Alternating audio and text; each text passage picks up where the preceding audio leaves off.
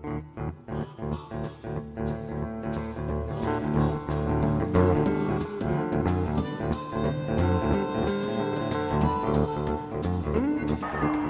batazo de Gibson, profundo para jardín derecho.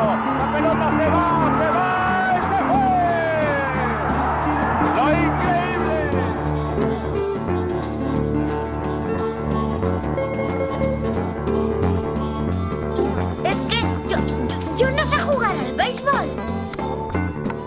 A todos y bueno, bienvenidos al, a un nuevo especial, eh, un nuevo extra que os estamos preparando de, previa de, de lo que va a ser la off-season en las distintas eh, divisiones de, la MLB. Eh, ya habíamos comentado las dos divisiones centrales, la de la Liga Nacional y la de la Liga Americana. Y para este programa, pues vamos a ir a la división en la que se encuentra el campeón eh, vigente, los, Dodgers. Así que vamos a hablar de la división oeste de, de la Liga Nacional. Y bueno, pues para, comentarlo tenemos al, mayor aficionado, yo creo, de, los Dodgers, como le gustan las victorias y le gusta tener millones para, para gastar. Se aficionó al equipo de Los Ángeles, así que tenemos a, a Edu Paz. ¿Qué tal, Edu? Hola, ¿qué tal, John? ¿Qué tal? ¿Cómo estás? ¿Todavía disfrutando de, del título o ya pensando en que no se repita la sequía de, de, de 30 años? No, pensando varias cosas. Ahora lo que uno tiene en la cabeza es, eh, oye, ahora hay que ir a por el título consecutivo, ¿no? ¿Cuántos años hace que un equipo, pues desde los Yankees, ¿no? De los Pues años probablemente, 90 o sí. por ahí, sí. Sí. Me parece que nadie repite título desde entonces. Pues eh, es el objetivo ahora mismo, ¿no? Ya Eh, decir, la dinastía. Sí, sí, exactamente. Yo entiendo que alguno dirá, "Ala, ya, ya lo queréis todos. Sí, sí, pues yo y todos. O sea, tu equipo quieres que lo gane todo siempre. Es Ya evidente. puestos, Claro, pero, pero bueno, sí, la verdad es que te quitas un peso de encima, ¿para qué nos vamos a engañar? Cuando después de 32 años de sequía, eh, cuando por fin ganas el título, dices, oye, mira, vale, si no lo vuelvo a ganar en no sé cuántos años, pero, pero esto ya no me lo quita nadie, ¿no? Sí, se, enfo- se enfoca distinto, ¿no? Ya no Sí. Yo creo que incluso para, para los jugadores, ya no tener esa presión, gente como Kershaw, sobre todo, que lleva ahí al final un montón de años, que ha estado presente en todos esos títulos de división consecutivos y tal, pues eh, yo creo que enfocarán de otra manera la, Sí, la sí, sí, estoy, estoy de acuerdo, estoy completamente de acuerdo. Creo que para, para mucho y sobre todo para Kershaw creo que es el principal, porque ya se habían la cantidad de cosas ¿no? que se han dicho de Kershaw, que si se arrugaba, que si no iba a, a tener un anillo, que si no, bueno, pues mira, ya tiene el anillo, no se arruga, no, ¿de qué quieres que te diga? Todas esas historias han pasado ya a- al limbo y ahora pues a pensar en el futuro y además, como dices, pues eso, con más tranquilidad y, y a ver, sobre todo si el año que viene tenemos temporada completa y, y podemos Sí. disfrutar de, del 162 partidos, ¿no? que yo creo que es lo que hemos echado en falta en este año. Sí, que va a ser un poco la. Marcará mucho, mm, quizás no, no en los Dodgers, pero sí que en muchos equipos, tanto de, de esta división como de la liga en general, pues un poco las previsiones. Y yo creo que eso retrasará mucho todo el tema de agencia libre, de traspasos, ver un poco qué previsión va teniendo la, la MLB en cuanto a cuántos partidos se van a poder jugar, si va a poder haber público o no. Y eso supongo que influirá bastante en, en la capacidad de gasto. Eh, bueno, antes de empezar con, con el primer equipo, eh, bueno, ya sabéis todos, Edu es el experto absoluto en todos esos, voy a decir, deportes raros, no sé si raros o por lo menos menos populares eh, por estos lares. Y bueno, ya sabéis que podéis conseguir toda la información, le podéis seguir en su canal de, de Twitch, en Leonisiki, con SH y con I latina y con K. Y Sí, nada, fácil, Twitter- fácil no lo pongo, lo, lo reconozco. una ¿eh? mezcla, una mezcla así de, de consonantes y tal. Pero vamos, que si no le podéis seguir en, en su cuenta de, de Twitter de edupaz, arroba edupaz, y ahí tendréis eh, el link para suscribiros al canal y ir siguiendo todos los, todos los deportes, eh, vamos a decir, eh, raros o eso, como decía, raros o menos, menos populares. Sí, sí. Eh, bueno, vamos a empezar, si te parece, con los Diamondbacks, Arizona, un equipo que yo creo que puede ser una de las decepciones del año pasado. En 2019 yo creo que fueron unas sorpresas eh, agradables y la pasada season pues se animaron a invertir a traerse a, Madison Bumgarner, por ejemplo, un contrato bastante largo y de bastante dinero, le salió bastante mal, un era de, de 6.48.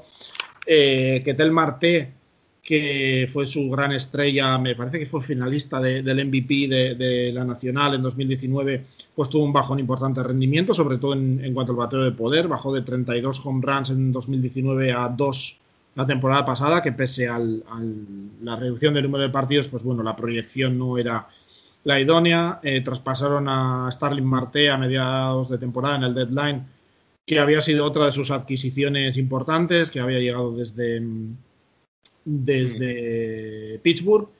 Y parece, ahora es un equipo que está en una situación un poco extraña, ¿no? No sé cómo lo ve, sigue teniendo entre otras cosas, sí, le sigue pensando que tiene que pagarle este año 10 millones aún, me parece, a, a Sakrenki, que, que, están los Astros, pero bueno, parte del acuerdo era que iban a cubrir parte de ese... Del salario, sí. De ese salario, sí. Han rechazado tres eh, opciones que tenían eh, sobre distintos eh, jugadores. Eh, tenía una opción sobre Héctor Rondón de 4 millones y han, bueno, lo han rechazado y le han pagado el buyout de, medio millón. 100 mil dólares le han pagado como buyout a, Junior Guerra. bueno, le pagaron como buyout, aún así quedaba en el equipo por su contrato, todavía estaba en arbitraje. vamos, pero lo han designado para, para asignación hace, hace unos días y también han rechazado los 18 millones de opción que tenía Mike Leake. Eh, le han pagado 5 millones de, buyout, un buyout bastante, bastante caro. Y bueno, así sigue teniendo el payroll es de 74 millones, pero de cara a impuestos es de 102, un payroll bastante alto para un equipo con muchas dudas, ¿no?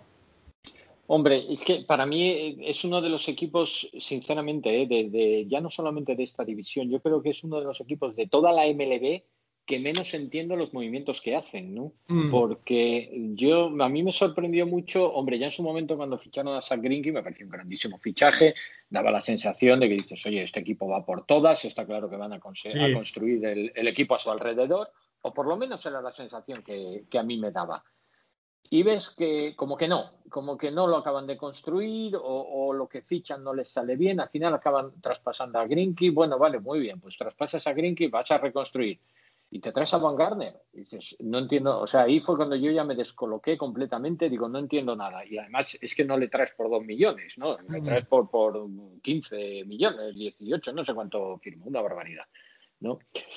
No sé, ¿qué quieres que te diga? Es que son, son de estos eh, movimientos y ahora lo que tú dices, todos estos que tú estás diciendo que se nos están quitando de encima poniendo bastante dinero además para, pagar los buyouts ¿no? de, de, determinados jugadores. Está claro que Arizona mm, está en, yo diría, en total y absoluta reconstrucción. Pero claro, yo cuando un equipo está en reconstrucción no entiendo tampoco muy bien por qué te fichas a, a Madison Van Garner, ¿no? Que claro, que vale, que de acuerdo que ya no es el que era, que, ya está, pues como todo, ¿no? Ya tiene 31 años, pues, pues está un poco en, la, en la cuesta abajo. Eso es lógico y, normal. Pero, pero no sé, no creo que sea el último, a lo mejor, traspaso que veamos de, Arizona. Yo creo que Arizona, sin más, va a tener que, mirar a ver qué es lo que puede sacar de, algunos jugadores y, sobre todo empezar a subir prospect para, para intentar bueno, pues hacer unos años en los que para mí ha pasado en dos años de ser uno de los candidatos a, pelear por todo en la división, a, no sé si decir ahora mismo el, candidato principal a, cerrarla, ¿eh?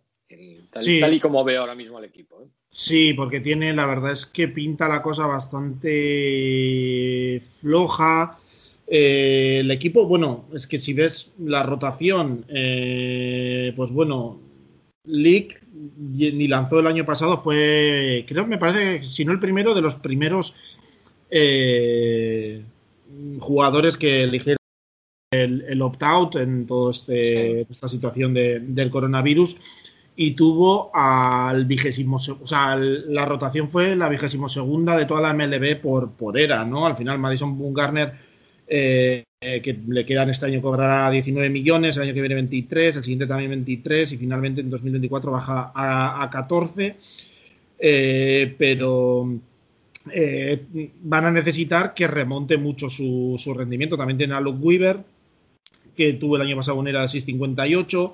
Habrá que ver cómo funciona Caleb Smith, que llegó el año pasado en el trade de, de Starling Marte desde, Miami. Tienen a Merrill Kelly y el que pinta como, como nuevo ace es Zach Gallen, que encima está en control, todavía le quedan hasta un par de años hasta llegar al arbitraje, pero puede ser la, gran esperanza ahora mismo de, Arizona en cuanto al picheo. Hombre, sería lo sería bueno, ¿no? Que, todo este tipo de jugadores empezaran ya a, sacar rendimiento, ¿no? Al, a, a, los pitchers, ¿no? Arizona en este caso. Lo que pasa es que, claro, ahí sí que les puede venir muy bien la experiencia de un jugador como Van Garner, porque, caray, pues, pues esa experiencia para los eh, jugadores jóvenes les puede venir muy bien, ¿no? Pero mm. claro, ya sí también, si a un jugador eh, tan jovencito ya le ponemos la vitola de posible ace sin que todavía haya hecho nada como para merecerlo y demás, ¿no? Es decir, no es un Walker Biller, no nos vamos a engañar, ¿no? que, eh, que ya ha demostrado lo que es, mm. ¿vale? Pues todavía tiene que hacerlo. Entonces, a mí esas cosas a veces me dan un poquito de miedo, ¿no? Porque me parece, o me da la sensación de que es cargarle al jugador con unas expectativas que a lo mejor el, chaval no puede con ellas, no lo sé.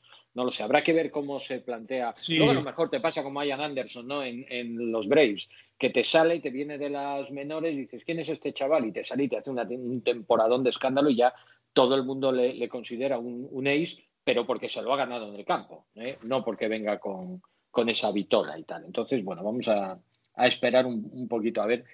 Pero es lo que te digo, ¿eh? no, soy yo nada optimista con, Arizona para, esta temporada.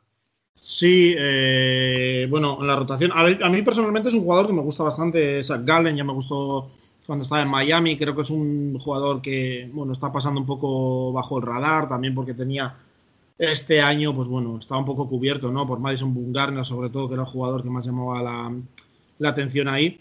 Pero decía que podía ser Zach Gallen la estrella del picheo. Ha estado a punto de decir abridor, pero yo creo que el picheo en general, ¿no? Porque traspasaron a, Archie Bradley, que era, bueno, su, su closer principal y luego la verdad es que ahora mismo se queda bastante, bastante vacío el, el bullpen también, eh, porque está así Travis Berger, Taylor Clark, Stefan Crichton tuvo, eh, tomó en ciertos momentos las responsabilidades como closer y tuvo una era de, de 2.42, lo hizo, lo hizo bastante bien. Eh, pero no sé, parece que ahí genera bastantes dudas este, este bullpen, ¿no? Entonces, mm, todo lo que sea picheo parece que Arizona va a necesitar ayuda eh, en cualquiera de, sus facetas. No, sé, no creo que se dediquen a invertir mucho dinero. Eh, mm. Sobre todo, bueno, en el bullpen ya hemos comentado en los programas anteriores que parece que va a ser un mercado muy fácil para, los equipos, que va a haber un poco, vamos a decir, overbooking de, de relevistas y que los equipos lo van a tener fácil para pescar gangas y a ver en la rotación si confían en lo que tienen, traen algún brazo más, no lo sé. Parece que es, eh, un punto bastante flojo para, el equipo, ¿no? Hombre, yo creo que sí, es, quizás eh, el punto, uno de los puntos más flojos, ¿no? Porque si miras luego por, temas de, jugadores de posición, pues hombre, ahí si quieres tienen a, a Nick ¿no? Que, que una buena temporada, Escobar también, que Tel Marte es un gran jugador. Bueno, creo que ahí tienen eh, mimbres para. Les faltan cosillas, ¿eh? no nos vamos a engañar, les faltan cosas claramente. Pero bueno, pero tienen jugadores, desde luego, para poder dar un disgusto a, cualquiera. Pero claro, si luego resulta que la rotación eh, titular y el bullpen no te funcionan, pues apaga y vámonos, ¿no? Porque es al final donde, acabas perdiendo los partidos.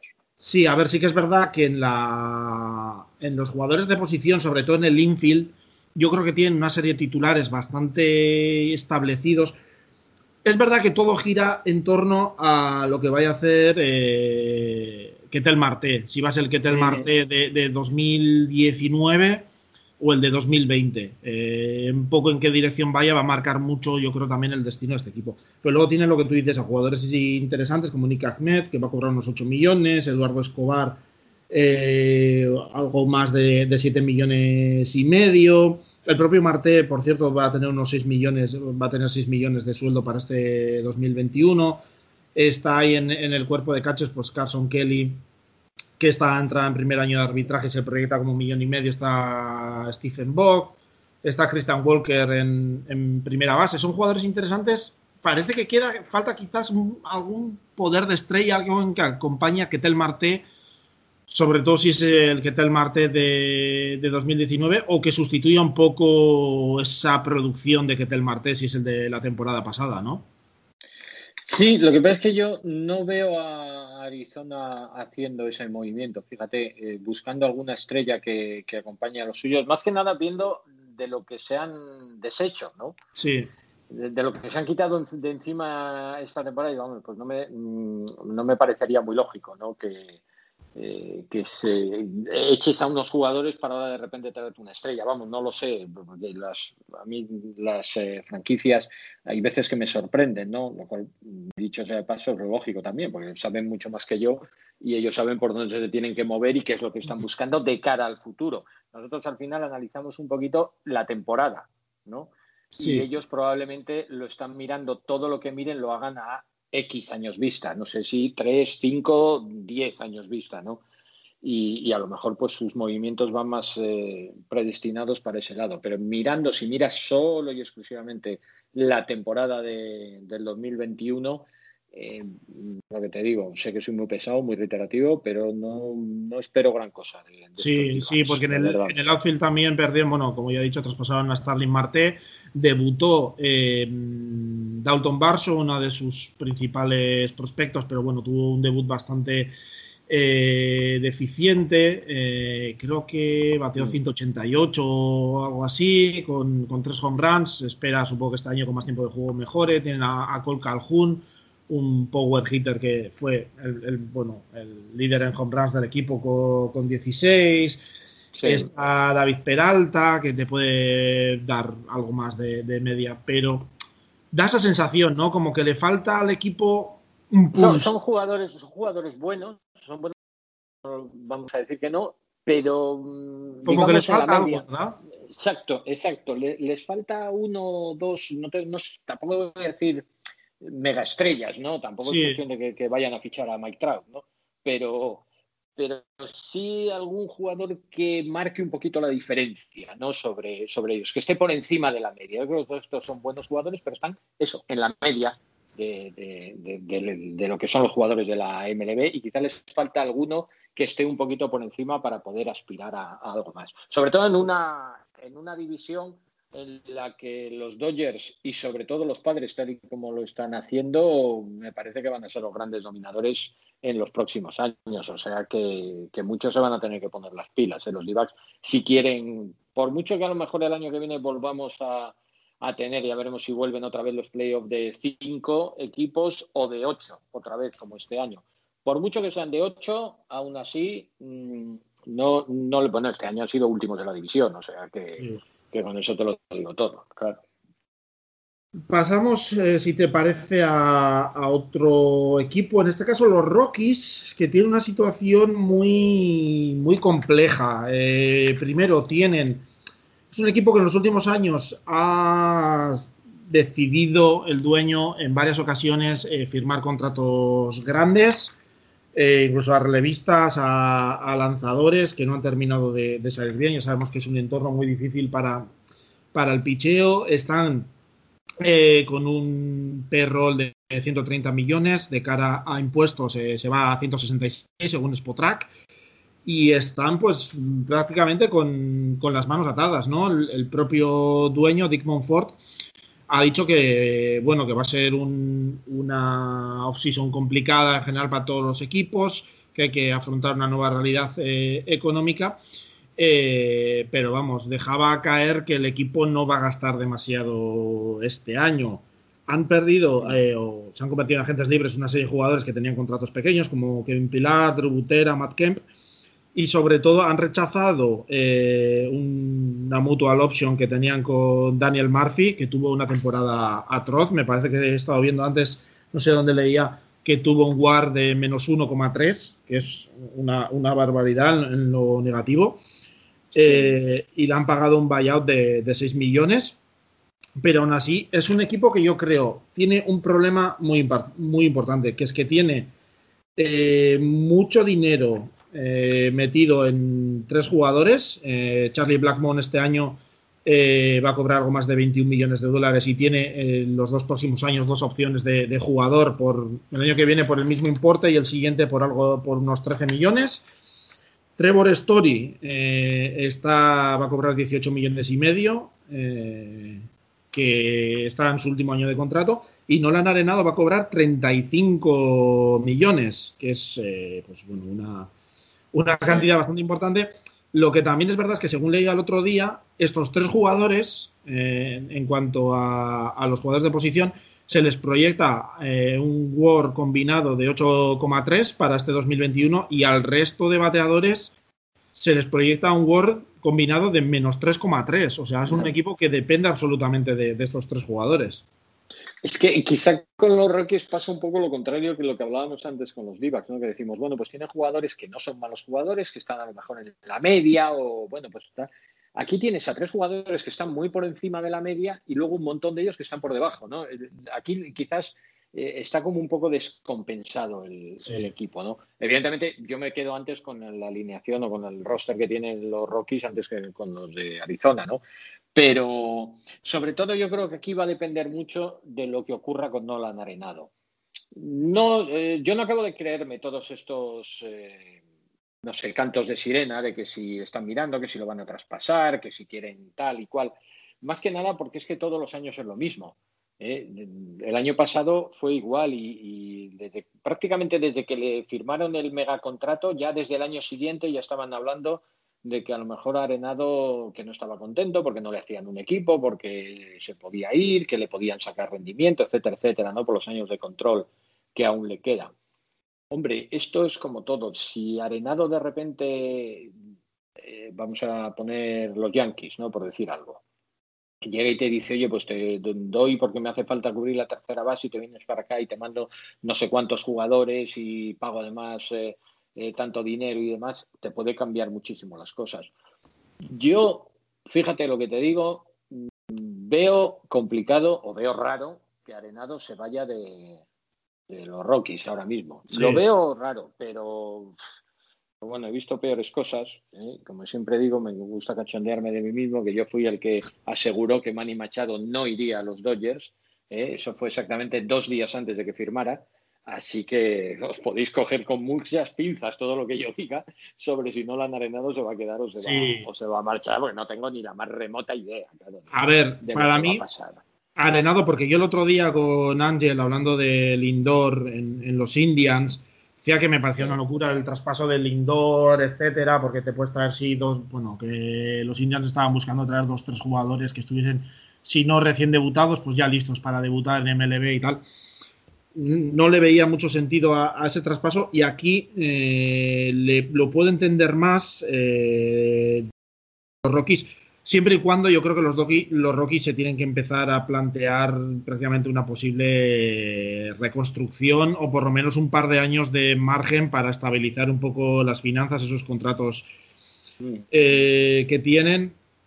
Eh, y al final, Arenado sabes que es un jugador, aparte que tiene tres años más o, cuatro años más que Lindor, ya Arenado está en los 30, eh, viene de, o sea, va a cobrar 35 millones, que son 15 millones más que, que Lindor, y es eso que yo veo a los Rockies mucho más lejos de competir, pero mucho, mucho más lejos que competir, sobre todo en esta división, que, los Indias. Entonces, por parte de los Rockies, podría entender que hiciesen un movimiento para traer dos otros jugadores, pero yo, si fuese ellos, seguramente incluso intentaría traerme prospectos, empezar, intentar empezar a hacer una reconstrucción más, más profunda. Claro, ¿cuál es el tema? Que Arenado viene de un 2020 bastante flojo, tuvo un WRC Plus de 76, que es nefasto y muy inferior, es muy inferior a, lo que estamos habituados. Claro, ahí tuvo alguna lesión, fue una temporada muy compleja, es difícil saber cuál es. Eh, y tiene 35 millones eh, este año, que hay pocos equipos que vayan a asumir eso. Seguramente los Rockies tendrán que asumir parte de ese contrato. Pero van a tener que conseguir dos cosas. primero, que no, o sea, tiene una cláusula de, no traspaso, tienen que aceptar, tienen que convencerle de que acepte un traspaso y seguramente tendrán que convencerle de que no ejecute el opt-out que tiene el año que viene, que activaría 35 millones al año más durante tres años y luego 32 en 2025. Eh, bueno, le quedan en total seis años y 199 millones de dólares si no ejecuta el, el opt-out. Y claro, la situación de los equipos compradores es difícil porque te encuentras, te puedes encontrar en la situación de que remonte, vuelva a su, a su nivel eh, habitual y se vaya el año que viene, ejecute el opt-out y tú hayas pagado una serie de prospectos y se vaya, o que no vuelva a su nivel habitual, por más que en defensa haya conseguido el Gold Globe, etcétera, que no vuelva a su nivel habitual con el bate y que no ejecute el opt-out y tener que comerte 200 millones más eh, a lo largo de, seis años, ¿no? Entonces ahí eh, tiene muchas incertidumbres y eso yo creo que a los Rockies les puede pesar en cuanto a conseguir un, retorno bueno en un posible traspaso ahí. Sí, hombre, eso, eso es evidente. Y fíjate que yo, mirando sobre todo el, roster de, los Rockies, al final dice, si tienes que buscar algo, por favor, eh, busca algo en el montículo busca algo en el montículo porque quizás sea el gran debe ¿no? que tienen los, los Rockies. Claro, eh, hombre, no nos vamos a engañar, es que el, el debe que tiene, que tiene Denver es eh, lanzar a, 1600 metros de altitud. Sí, el, picheo. Claro, claro, es que nadie quiere ir allí.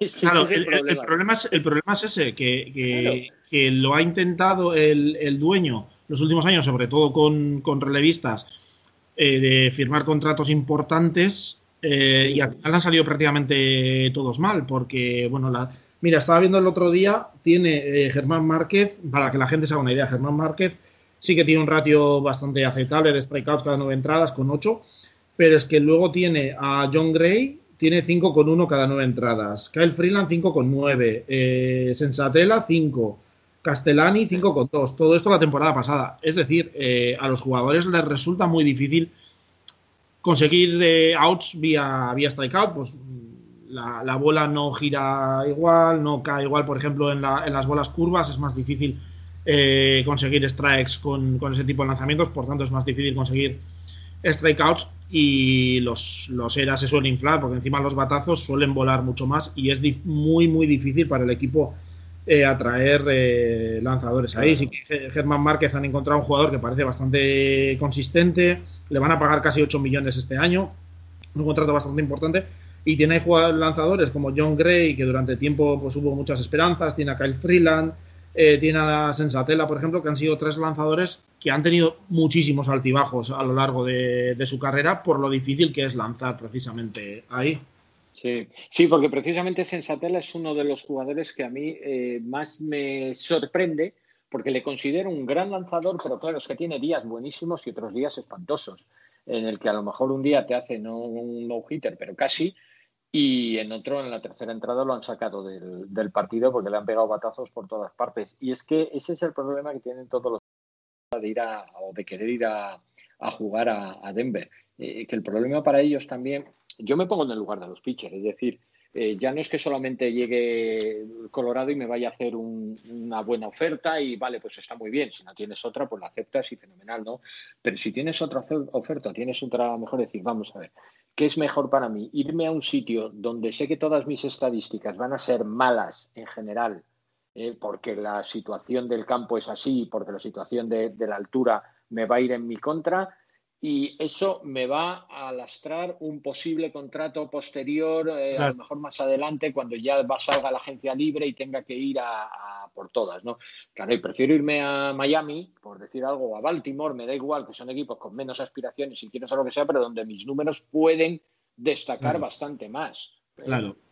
sí, no, es, es, un hándicap que tiene eh, Denver y tiene que luchar con ella, no le queda otra. es el gran hándicap, pues hasta en una situación de que necesita generar todo desde dentro, acertar y que un poco, a veces da la sensación de que necesitan que se alineen los astros, porque hay veces que te puede venir un lanzador que por lo que sea te hace una temporada buena, como Kyle Freeland hace un par de años, y luego se te puede hundir a la semana, al año siguiente y no sabes por dónde te vienen los, golpes, ¿no? Sí que es verdad que tienen lanzadores como, pues eso, Márquez, Sensatela, Freeland, que el año pasado, cuando se calcula el ERA Plus, que un poco intenta eliminar los efectos de, de los eh, estadios y la altitud y eso, pues que tiene ERA Plus muy buenos, ¿no? Márquez 140, sí.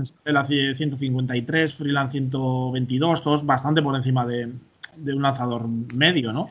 Uh -huh. Pero sí que es difícil y tiene que al final depender en, con casos, por ejemplo, en el bullpen, con casos como el de Daniel Barr, ¿no? Que le dan una opción después de un montón de años sin, sin lanzar y que se convierte en una de las historias del año. Y, y, confiar en ese tipo de cosas casi parece, porque si no es difícil eh, atraer a gente. Sí, sí, sí. No, y además, mira, mirando, estaba yo mirando ahora mientras comentabas esto, el, el resto ya fuera, mira, del, del picheo, ¿no? Del picheo, sí tiene buenos jugadores eh, Colorado. Es decir, aparte de, eh, de Arenado, de Blackmon Story, tienes ahí a David Dahl. A mí es un jugador que me gusta, David Dahl. Sí. De, eh, me parece que es un, un center field más que correcto. Y, y bueno, pues quiero decirte con esto que, que, jugadores tiene buenos y de hecho Colorado, sobre todo en su campo, tiene unos eh, porcentajes de bateo muy altos. Sí. Como sí es que es lógico. Verdad. Claro. Sí que es verdad que necesitan ahí un poco que los que no son esos tres, ese trío que hemos dicho de Arenado, Story, Blackmon, que sí. suban quizás un poco porque está Dal, pero te deja duda. Raimel Tapia lo hizo muy bien el bateo 321 pasado y entra este año en arbitraje y cobrará, se le proyectan un, un par de, de millones. Eh, tiene piezas interesantes, ¿no? Pero sí que parece, por ejemplo, ahí en primera base pues puede haber un hueco, no sé si se sabe, no se sabe si va a estar Dios Puente, Ryan McMahon, puede haber dudas, no sé, los catchers también, pues eh, está siendo un problema porque tiene a Tony Walters que está en arbitraje, va a cobrar solo dos millones, pero que, bueno, funciona con el guante, pero con el bate deja eh, muchas más dudas. Pues sí, eh, son jugadores que tienen cosas interesantes, pero bueno, que necesitan cuando menos algo de profundidad, que suban el nivel, ver a ver si, si, alguien les da un apoyo a estos tres. Que luego sí. está el tema, por ejemplo, Story, que está en último año, va, va a cobrar 18 millones y medio. Y tienen a Brendan Rogers, uno de sus eh, prospectos top, eh, que también es short, shortstop. No sé si podrían plantearse, si no quieren en, entrar en una reconstrucción tan profunda como la que puede ser la de, eh, sería el traspaso de Arenado, pues eh, traspasar a Story para algún equipo que tenga necesidad de shortstop más avanzada la temporada, sacar alguna pieza y darle más opciones a, a Brendan Rogers.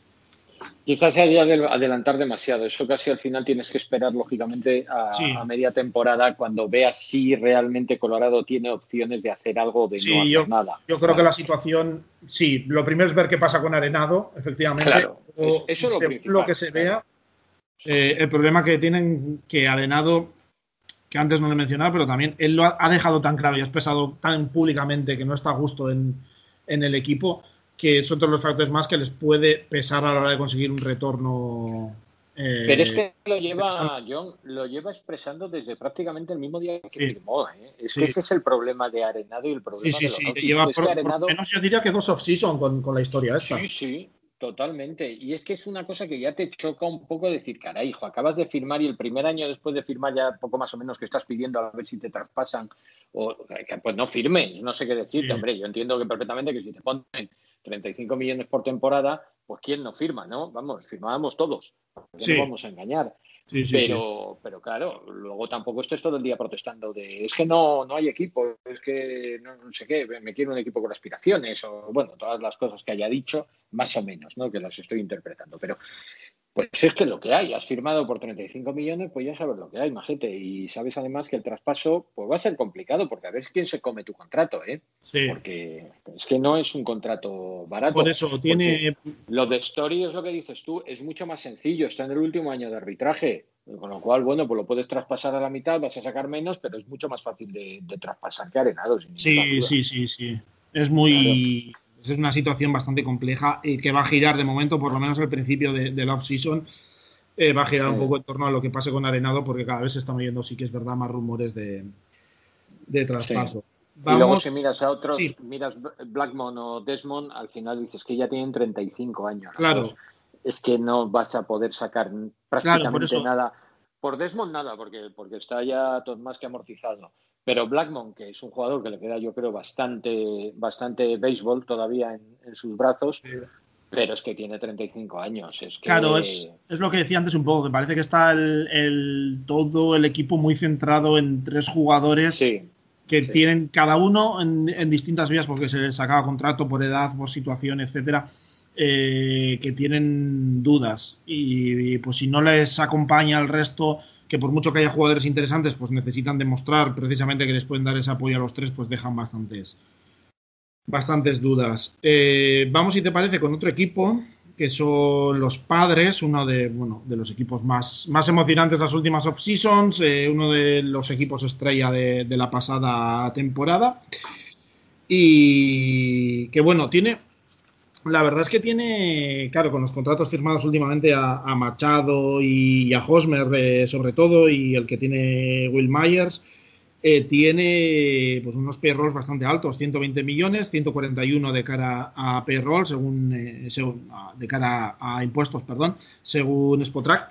Y eso que ha liberado ciertos contratos, ¿no? Tenían una opción de 3 millones sobre Mitch Morland y la han rechazado pagándole los 500.000 de, de buyout. Sí. Pero es que, por ejemplo, se han librado del, o se han terminado los contratos de Garrett Richards, que cobró 8 millones y medio la temporada pasada, Kirby Yates, que apenas lanzó cuatro entradas y un tercio, eh, que cobró 7 millones, también terminaba contrato. Jurickson Profar, que cobraba 5 y medio, algo más de, 5 y medio.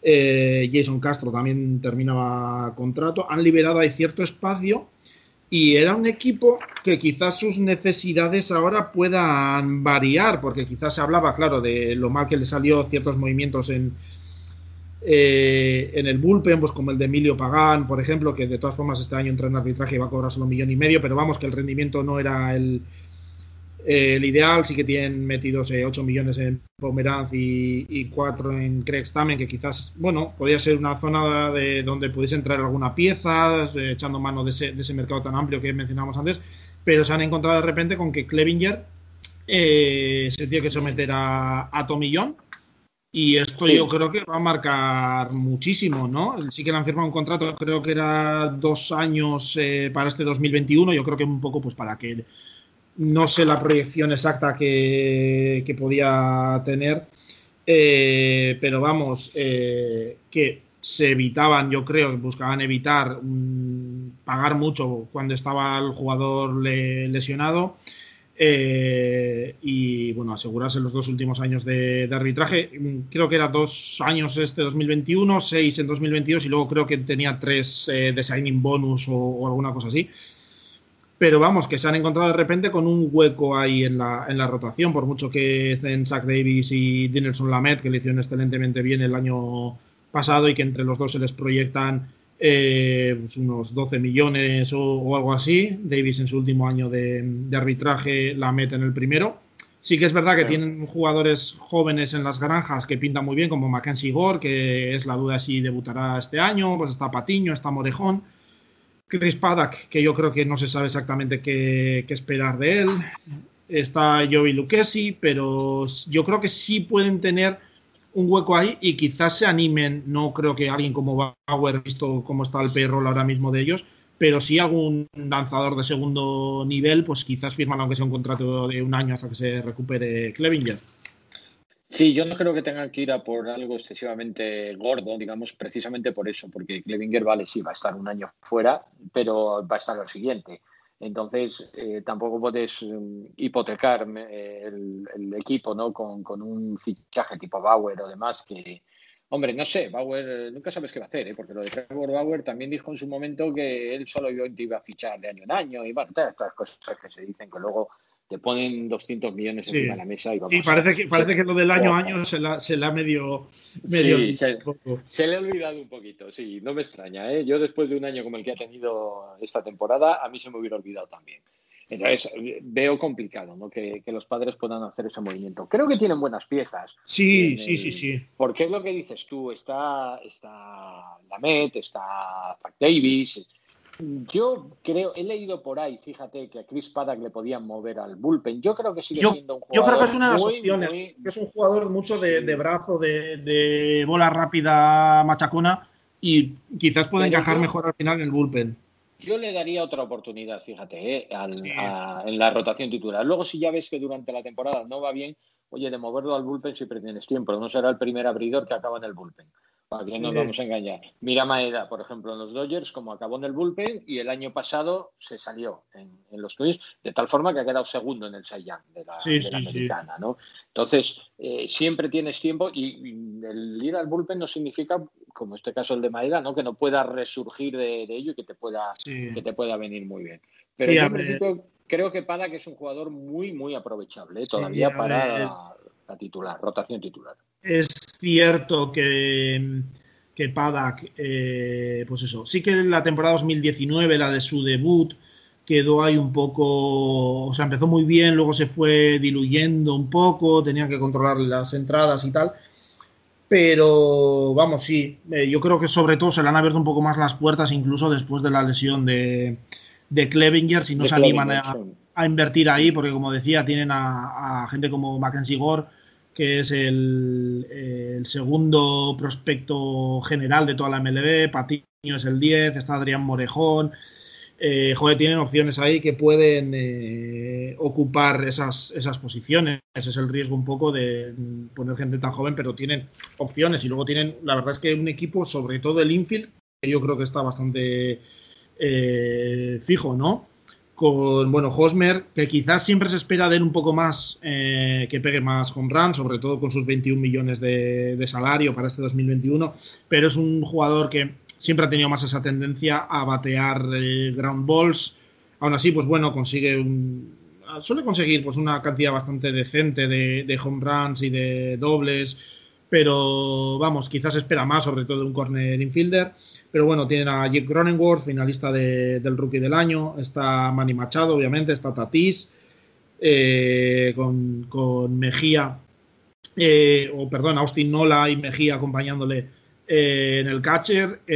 yo creo que es un infield bastante, bastante potente. Muy, muy potente. Probablemente de los más potentes que hay ahora mismo. Sí, de los que están establecidos, queda la duda, luego hablaremos de lo que puedan hacer los Dodgers en, su infield, en tercera pero de los que están más o menos establecidos es, yo creo, el infield más potente que, hay ahora mismo en esta división, por lo menos. Sí, sí, sí. Y, si nos retrotraemos un poco a los playoffs de este mismo año, en esa serie en que jugaron los Dodgers contra los Padres, eh, que tú dirías, bueno, los Dodgers les arrasaron, ¿no? Pues les ganaron 3-0 la serie y tal.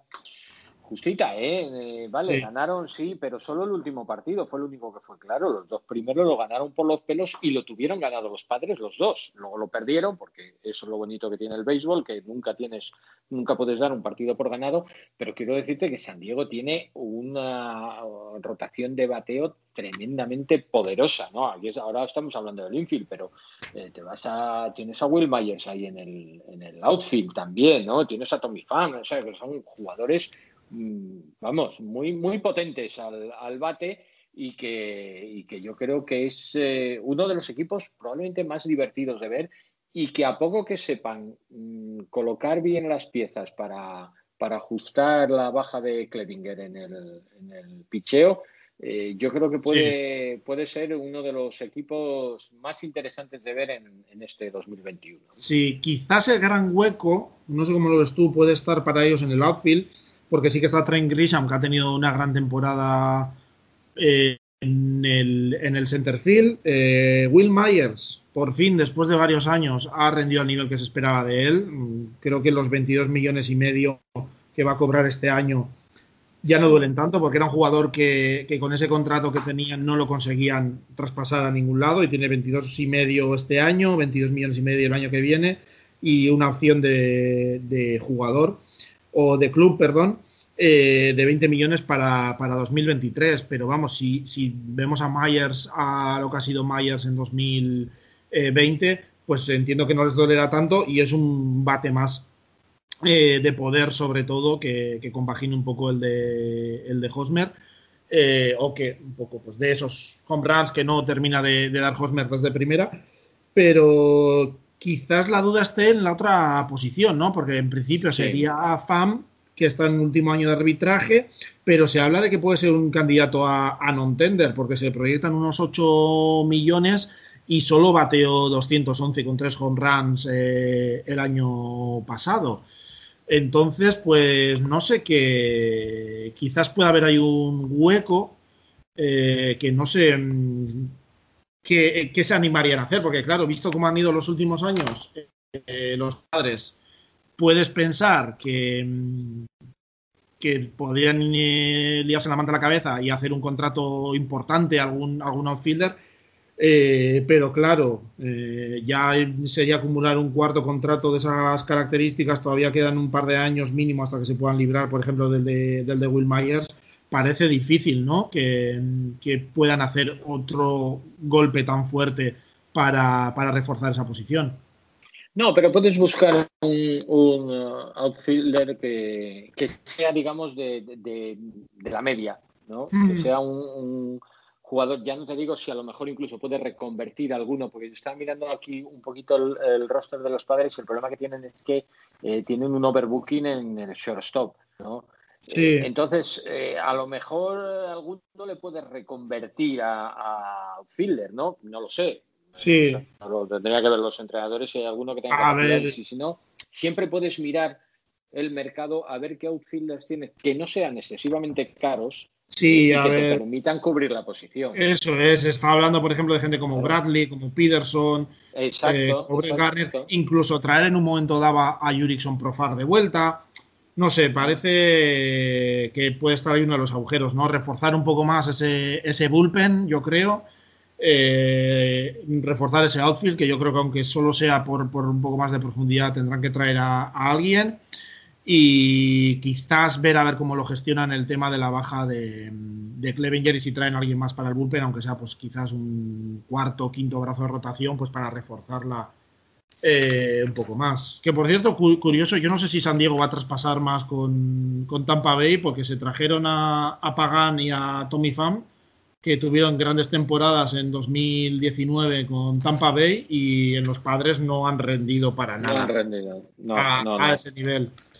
Vamos a pasar a, otro equipo que son los, los Giants. Eh, antes de empezar a grabar, le, comentaba a Edu cuál era mi, intención de, hacer en el orden y le he dicho que lo quería hacer de, de menos interesante a más interesante y, se ha sorprendido cuando he mencionado a los Giants como el segundo equipo más interesante de, de la división. Pero es que, bueno, la situación es que es un, equipo que en los últimos años ha acumulado muchos contratos eh, tóxicos. Por ejemplo, este año le van a pagar 18 millones y medio a, Evan Longoria, el año que viene le van a tener que pagar 19 y medio. Y tienen, bueno, han acumulado ahora mismo, tienen un, un payroll activo de 129 millones. De cara a impuestos estamos hablando de unos 147, según los cálculos de, de Spotrack. Eh, sí que es verdad que se han librado el de San Marsilla, que cobró 18 millones la, temporada pasada. Eh, Drew Smiley se ha ido después de, conseguir casi, o sea, más de 14 strikeouts cada nueve entradas y un era de 3.42 el año pasado, ha firmado por, Atlanta, que, se ha movido como, como lo, nos viene acostumbrando últimamente muy rápido y le firmó un contrato de 11 millones. Eh, claro, visto así, parece los Giants, eh, pues eso, un equipo que ha ido acumulando contratos eh, negativos o tóxicos, que se suele decir, de jugadores que rinden muy por debajo de lo que están recibiendo, pero que sí que es verdad que es un equipo en el que todos esos grandes contratos están a punto de, de terminar.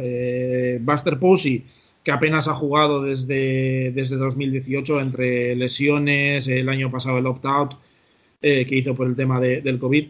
Eh, está en su último año de contrato garantizado en algo más de 22 millones. Tiene una opción de club por 22 millones para 2022, que no sabemos si, si renovará. Eh, Brandon Belt, que tuvo un, un WRC Plus de 173, una gran temporada para él eh, está en su último año de contrato cobrando 17 millones. Eh, Evan Longoria le quedan eso, dos, dos, años. Luego tiene en 2023 una opción de club de, de 13. Eh, Brandon Crawford, último año de contrato, 15 millones, algo más de 15 millones. Johnny Cueto entra en último año de contrato garantizado con 21 millones. Hay una opción de club de 22 millones que dudo mucho que ejerzan. Y los Giants son un equipo eh, que a veces se nos eh, olvida que está en un gran mercado y que tiene capacidad para, para invertir, ¿no? Zaidi ya ha dicho que no se va a centrar tanto, pues eso, en jugadores que pasen bajo radar, que dejó, ha dejado caer, ¿no? Que se podría fijar en agentes libres, pues de mayor eh, calibre.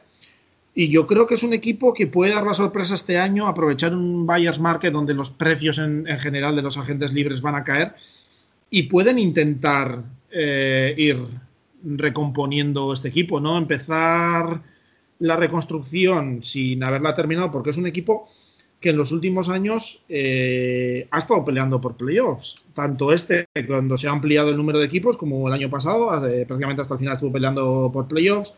Tiene jugadores que han ido haciendo muy bien, ¿no? Donovan Solano bateó 326 el año pasado. Wilmer Flores, 268 eh, con 12 home runs y le puedes mover por distintas posiciones y solo va a cobrar 3 millones. Brandon Bell ya ha dicho que tuvo una, una gran temporada. Eh, Mike Jastrensky eh, con su 2.97 y 10 home runs confirmó un poco lo que, lo que había hecho la temporada anterior. Kevin Gaussman han conseguido que acepte la oferta calificada de, casi 19 millones.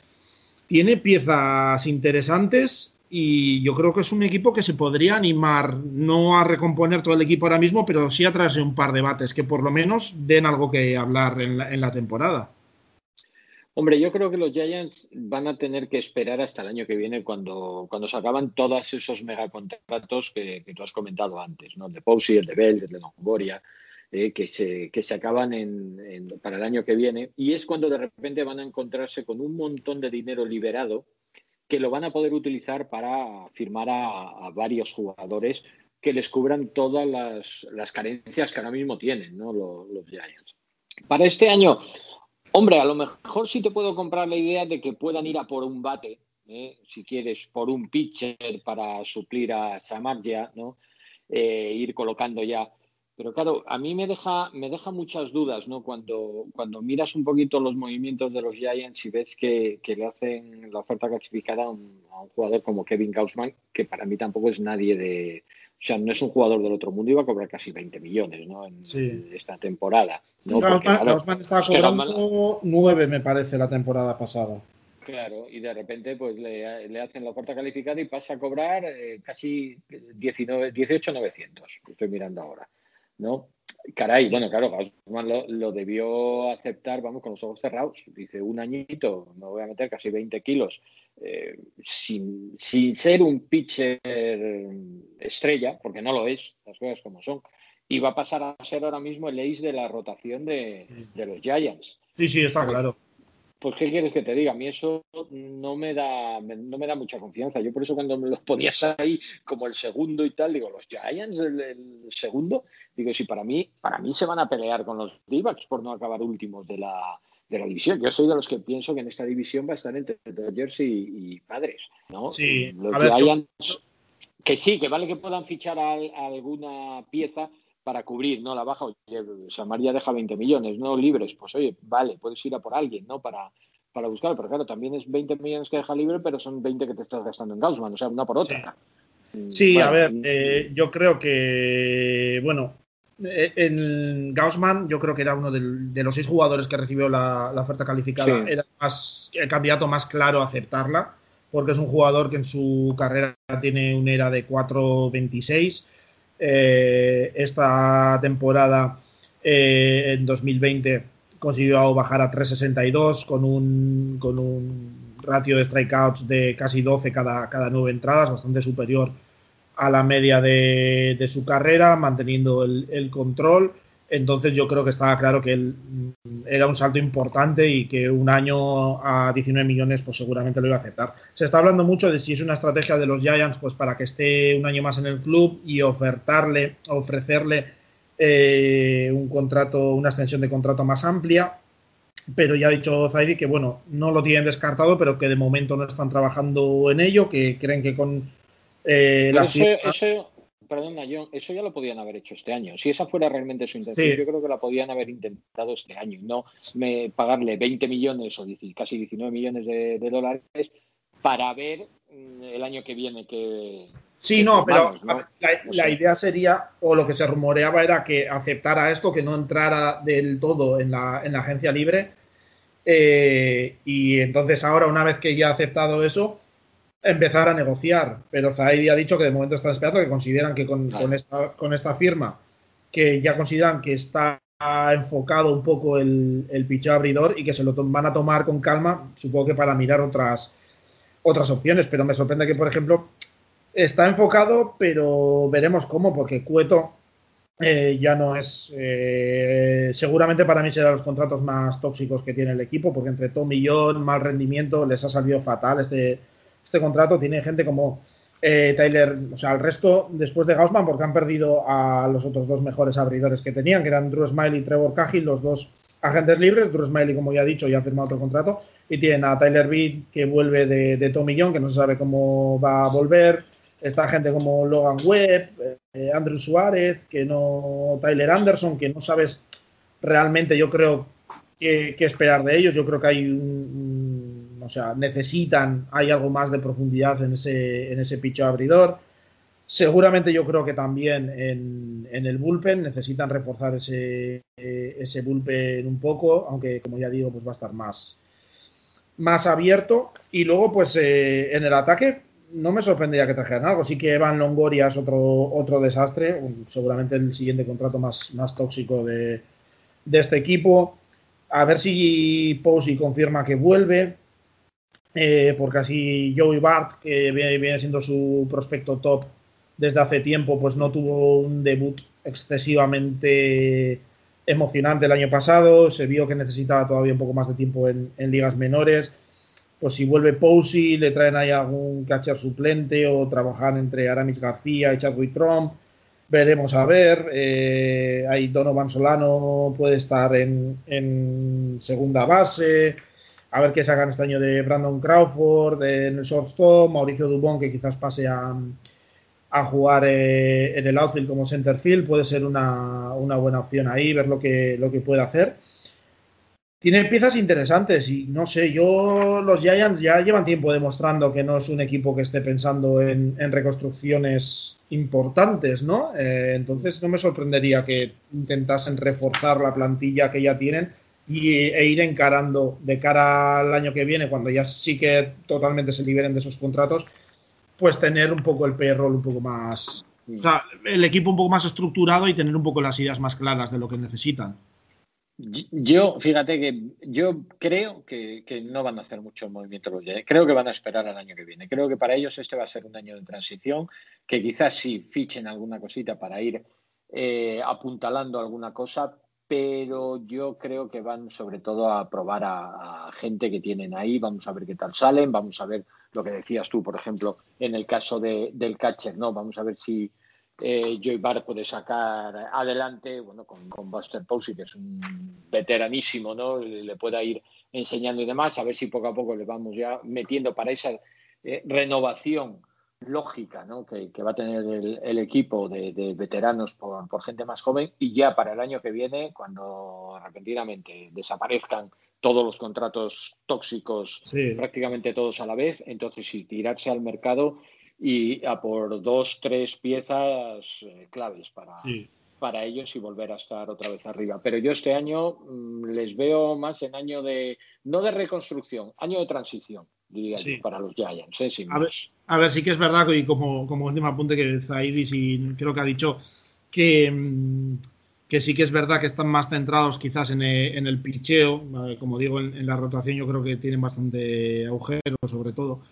Eh, pero ya ha dejado caer que, bueno, con las últimas obras que han hecho en, el estadio, pues que es más eh, hitter friendly, que, bueno, pues que es un destino quizás más apetecible para, agentes libres en cuanto a jugadores de posición, ¿no? Entonces lo ha dejado un poco ahí para el que lo quiera tomar, a ver si algún jugador cae, pero no sé. Yo creo que puede ser interesante porque creo que eh, sería una sorpresa seguramente, pero creo que podrían dar la sorpresa en, en un momento dado. No sé si a los jugadores, eh, a los agentes libres más eh, top, o sea, no sé si gente, eh, digamos, tipo Springer o Bauer o ese tipo de cosas, pero sí nombres más, más interesantes, ¿no? Quizás pueda, puedan hacer esfuerzo.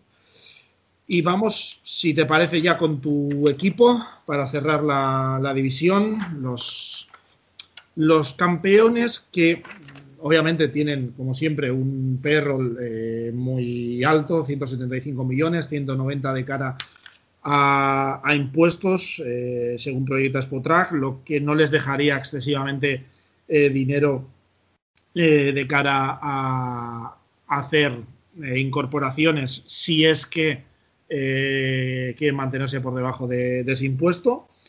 Y bueno, eh, no ejecutaron una opción de 2 millones que tenían sobre Jimmy Nelson, que no lanzó en, 2020 y le han pagado el buyout de, medio millón. Y yo creo que pierden a piezas importantes en el bullpen, como Blake Trainen y Pedro Baez, que entre los dos cobraban 14 eh, millones de dólares en 2020. Eh, estos datos de 2020 son obviamente sin luego las, los ajustes al número de partidos, etcétera, digamos el, salario más sí, el salario, hubiese sido de temporada completa.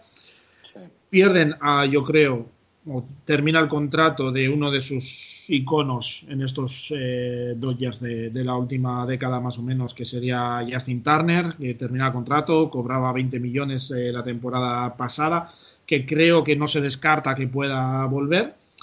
Y pierden a dos jugadores que yo creo que son un ejemplo de lo que han sido estos Dodgers los últimos años, de mover piezas, de muchos jugadores que pudiesen hacer cosas diferentes, de ir moviendo eh, jugadores por el campo y de utilizar platoons, ¿no? Que son dos jugadores precisamente de, de, platoon claramente, como Jock Peterson, que como zurdo tiene apenas nueve home runs en su carrera contra zurdos y 121 ante, ante lanzadores diestros y un Kike Hernández que tiene, por ejemplo, con, como bateador diestro, tiene un OPS Plus de 82, me parece, contra lanzadores de su mismo lado y 122 contra, contra zurdos.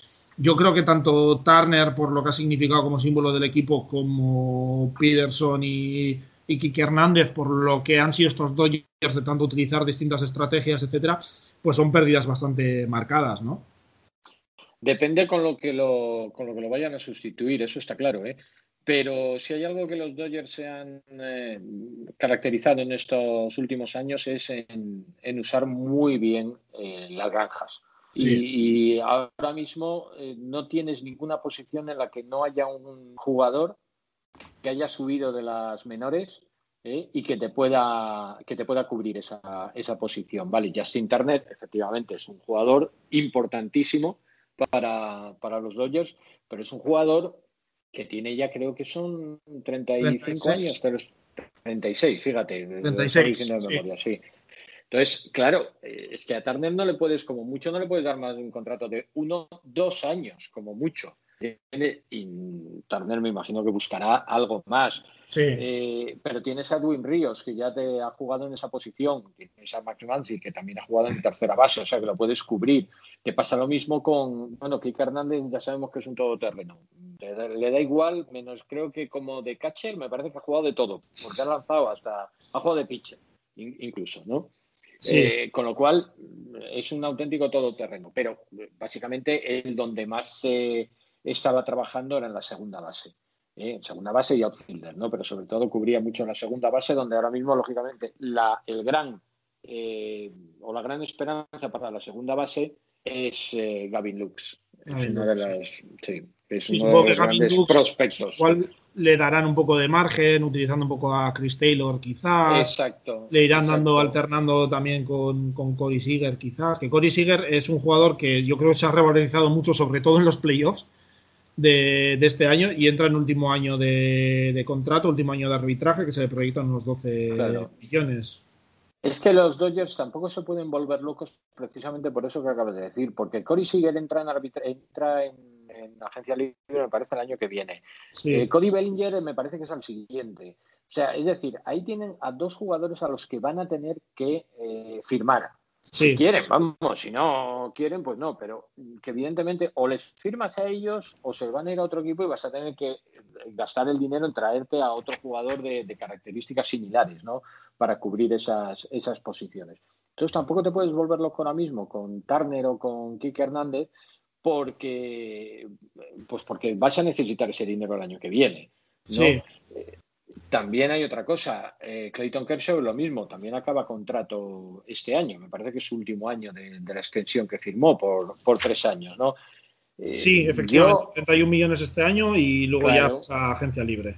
Sí, probablemente, probablemente a Kershaw se le renueve, ya no porque sea el, el Kershaw que todos conocemos, que sigue siendo un grandísimo pitcher y yo le quiero en mi equipo siempre, de por vida, mm. pero simplemente por lo que, por lo que significa, ¿no? También para, para la franquicia, que Kershaw juegue desde el minuto uno hasta el último como, como jugador de los Dodgers, ¿no? Que sea el, el, Derek Jeter, ¿no? De, los Dodgers. sí, a ver, yo creo que ahí la rotación seguramente está bastante establecida, siendo los Dodgers que ya hemos visto durante, sobre todo en, en los playoffs, cuando ya entraba cada partido era fundamental, pero bueno, que puede ir moviendo las piezas de distintas formas, pero bueno, estaría Kershaw, como decía, su último año de contrato, Walker Buehler, que entra en su primer arbitraje, se proyectan algo más de dos millones y medio, Julio Urias se proyecta algo menos de, de 2 millones y medio, también primer año de arbitraje. Luego tienen, a ver qué pasa con Dustin May y Gonsolin, que cambiaron mucho su rol en,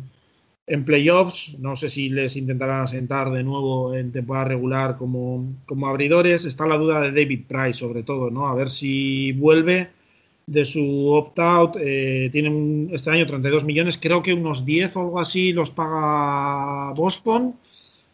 Pero vamos, es un contrato importante. Yo creo que puede ser un añadido importante si vuelve más o menos bien David Price la rotación en ese sentido parece cubierta. La duda quizás está en el cuerpo de, lanzadores, ¿no? Y sobre todo en Kenley Jansen, que entra el último año de contrato, que va a cobrar 20 millones y parece que ha perdido un poco la confianza que, tenía por parte del cuerpo técnico. Es más, eh, tiene toda la pinta, fíjate, de que Bruce Gratterall puede acabar siendo el, closer de. Sí, se viene hablando bastante, sobre todo desde playoffs también, ¿no? Sí, es que además tú fíjate que en los últimos partidos del playoff, eh, Roberts no confió en, en Janssen. Las cosas como son. Roberts iba a ganar el título y después de ese aciago eh, cuarto partido con esa catástrofe, que no es culpa de Janssen, aquello fue un cúmulo de, desgracias y todo lo que tú quieras, pero un closer no puede dar esas opciones, ¿no? Sobre todo cuando te estás jugando los, las World Series. Y en los siguientes partidos no cerró Jansen, a pesar de que tenía opciones y él estaba descansado y todo lo que sea, no fue a por Jansen. Ya ves que en el último partido le colocó las tres últimas entradas a Julio Urias. Sí, sí. Eh, o sea, y en el anterior a Blake Training que venía de lanzar también en el partido anterior. O sea, no sé si era el tercer partido consecutivo que lanzaba Training y cerró él el partido, no lo cerró Jansen. Quiero decir con eso que está claro que, que Jansen ahora mismo tiene, está más fuera que dentro de la posición de closer de, de los Dodgers. Yo creo que Janssen va a pasar a, a lo mejor a, ser lo que era eh, Baez, ¿eh? sí. Pedro Baez, hasta ahora, ¿no? que era un poco el setup, el que, el que abría las, eh, las entradas para, la, para el closer. ¿no?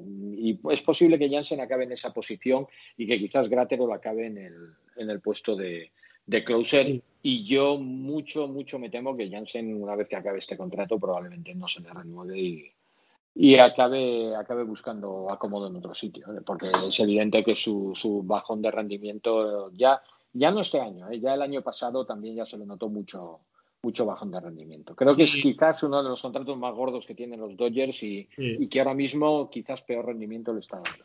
Sí, a ver, luego el, el bullpen en general yo creo que sí habrá movimiento, más cómo está el mercado, como ya hemos mencionado varias veces de, de relevistas, pero pues está Joe Kelly con 8 millones y medio, luego está Dylan Floro que entra en arbitraje que se le proyecta un millón, gente como Caleb Ferguson, Adam Kolarek, eh, Víctor González, Graterol, que mencionabas antes, todos eh, aún en periodo de, de, prearbitraje que pueden cobrar el, mínimo.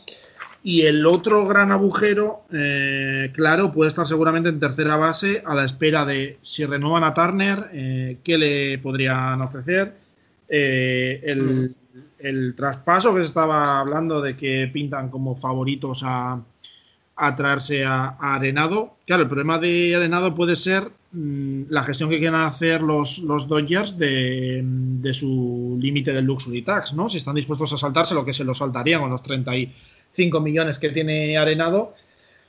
Eh, y que sería acumular otro contrato importante al de, al de Mookie Betts, a primera, a priori, sobre el papel, pues un, un plantel con Bellinger, Betts eh, y Nolan Arenado debería ser mmm, prácticamente imparable si le añades a Corey Seager, visto lo que hemos visto, a Max Mansi lo que puede aportar, eh, pues puede ser un gran añadido, pero claro, es añadir otro contrato enorme. Claro puede ser durante muchos años, que he visto el rendimiento es la duda, ¿no? Lo que comentábamos antes, la duda. ¿Qué, me voy a llevar? Un, jugador que me pueda hacer una gran temporada y marcharse después de un año, aunque no sé yo si Arenado va a poder eh, conseguir unos términos económicos como los que tiene ahora mismo en el contrato si se sale de, él. Eh, o me voy a encontrar un jugador que va a bajar mucho su, su, rendimiento ya con 30 años, pues quizás entre en la parte de descendente de su carrera y me voy a tener que comer casi 200 millones a lo largo de, de seis años. Es, eh, está claro que, es que, que los Dodgers la cartera la tienen. Eh, otra cosa es que la quieran aplicar. Sí, sí, pero es que volvemos a lo de siempre. Yo creo que los Dodgers están controlando eh, los tiempos, ¿no? Porque es eso, si tú firmas arenado, si ya te metes en, no sé si pasas el luxury tax o, lo, o lo, te quedas ahí al borde.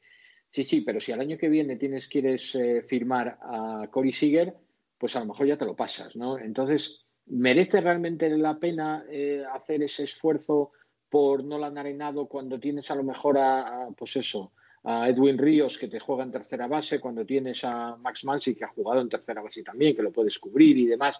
No lo sé, no lo sé si, si van a ir por ahí. Yo, a mí me parecería un movimiento muy arriesgado por parte, por parte de los Dodgers.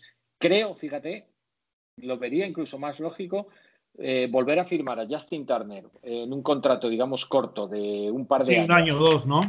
Exacto, un año o dos, eh, con un salario más moderado y tal, y lo vería un movimiento bastante más lógico que el de irte a por un Nolan Arenado que, que te va a cobrar una barbaridad durante, durante, muchísimos años y que te puede hipotecar tus eh, futuros eh, contratos con, con sí. los jugadores que, que, tienes ya en el equipo y que quieres renovar.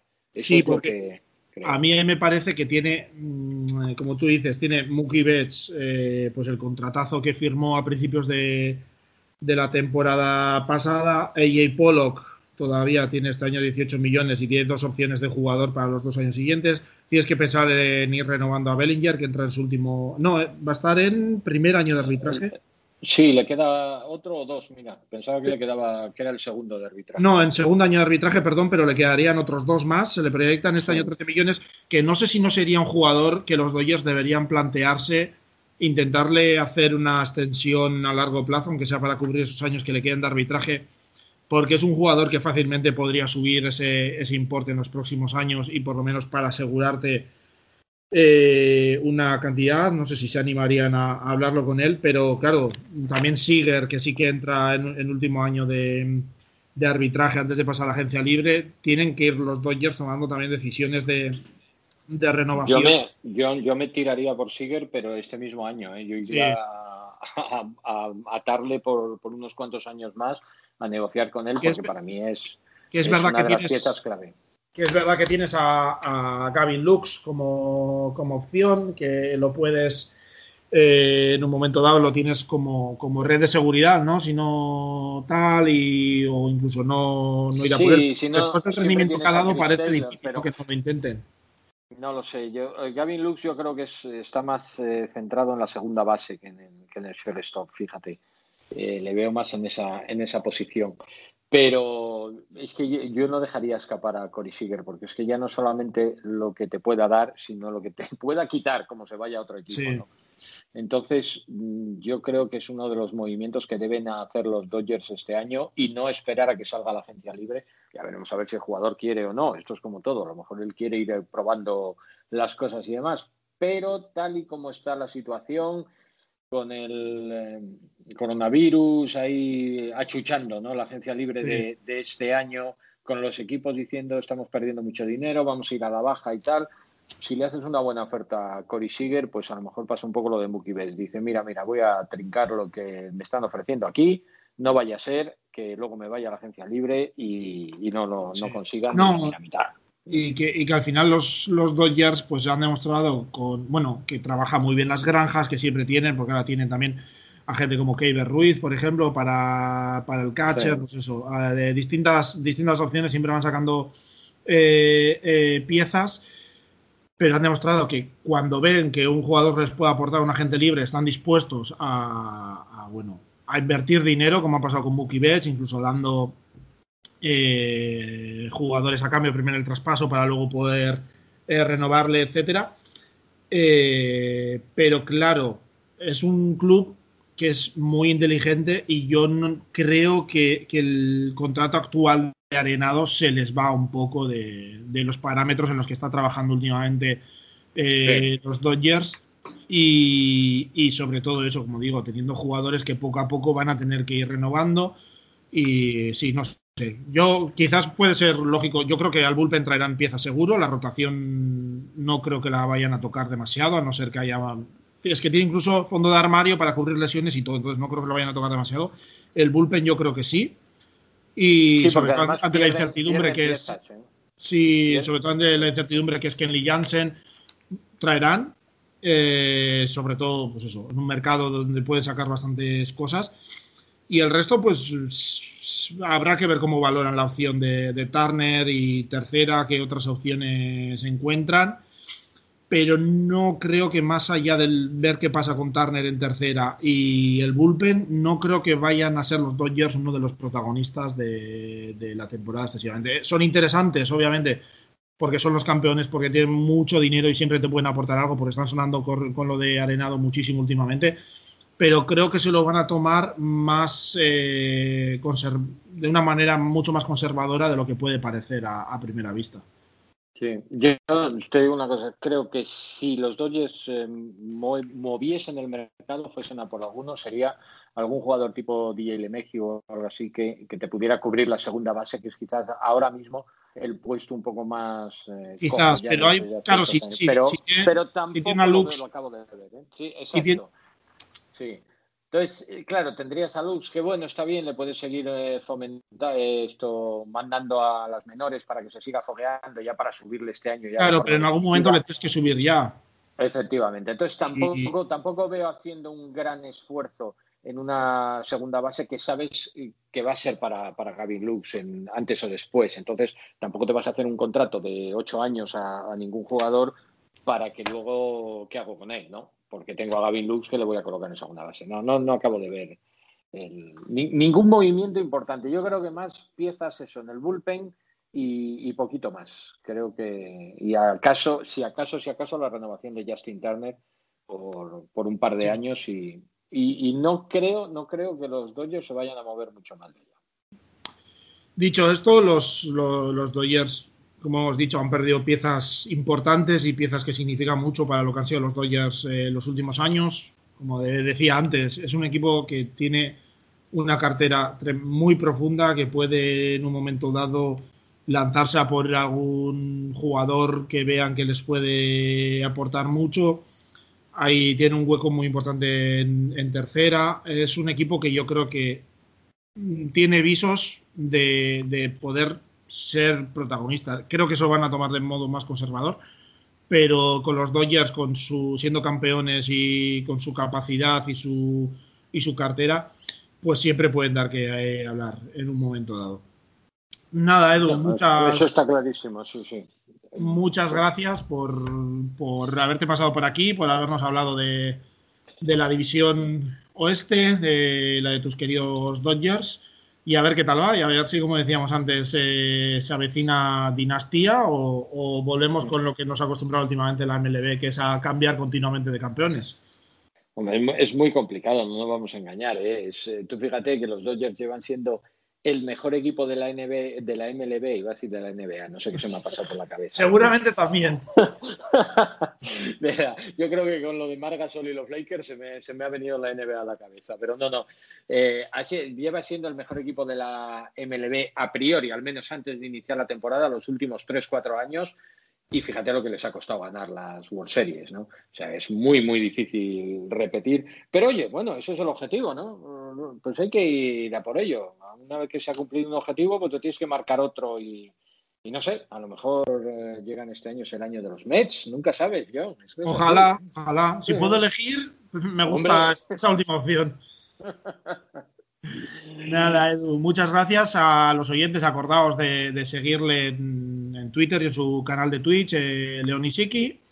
A, Edu, que a ellos hablará, como decía antes eh, al principio, de todos esos deportes pues menos, menos seguidos aquí, menos mainstream. Así que nada, Edu, muchas gracias, mucha suerte para los Dodgers este año.